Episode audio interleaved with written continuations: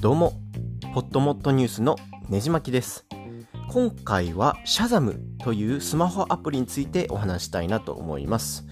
えー、シャザムというアプリにですね、えー、音楽好きの方は結構ご存知の方が多いかもしれないんですけれども、えー、例えばですね、ふと聞こえた BGM の曲名を知りたいなっていう場面で、え使えるアプリになっています。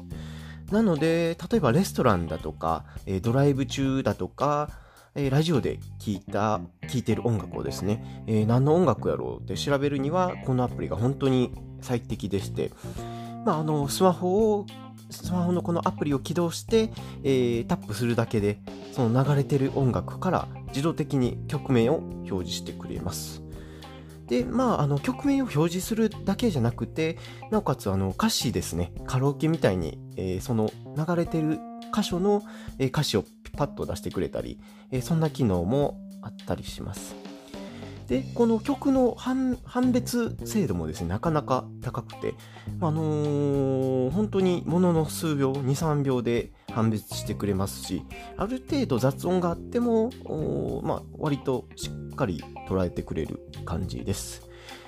で、え、僕がお伝えしたいのはですね、えー、ちょっと1週間か2週間前にこのアプリがアップデートされましてですね、えー、このアプリは、あの、以前はですね、スマホのスピーカーフォンでしか、ああの、流れて、外で流れてる音楽しか、えー、判別できなかったんですけれども、今回のアップデートで、え、イヤホンで聴いてる、イヤホンとかヘッドホンで聴いてる音楽でも、シャザムで曲判別できるようになったっていうことです。なので、今までだとですね、えー、Spotify とかで、えー、あのー、イヤホンを使いながら聴いている音楽っていうのは判別できなかったんですけれども、えー、このアップデートによって、イヤホンをつけながらでも曲を判別することができるようになりました。ということですね、僕も結構聴きながらこの曲記録したいなっていう場面がわりかしあったので、個人的には相当嬉しいアップデートになってます。で、他にですね、えー、本当にオートシャザムっていう、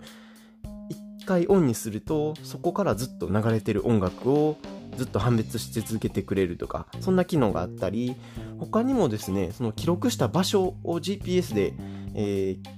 情報として残してくれるので、あの、パッと情報履歴を見返した時に、ああ、この曲、東京で聴いたなとか、札幌で聴いたなとか、えー、という感傷に浸ることもできます。え僕ですね、世界一周旅行先日まで行ってたので、まあ、あの、モロッコで聴いたアフリカの曲とかですね、すごい思い返しても本当に、えー、ワクワクする気持ちをえー、想起させてくれますし、本当に当時のことが思い浮かぶような、えー、使い方もできたりします。まあ僕だけかもしれないですけれども、音楽にまつわる記憶って本当に薄れないんですよね。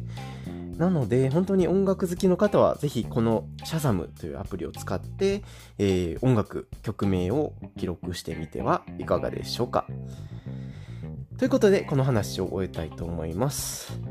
このポッドキャスト以外にも、ねじ巻きラジオとか、ねじ巻きブログもやっておりますので、興味のある方は是非聞いてみてください。では、次のエピソードでお会いしましょう。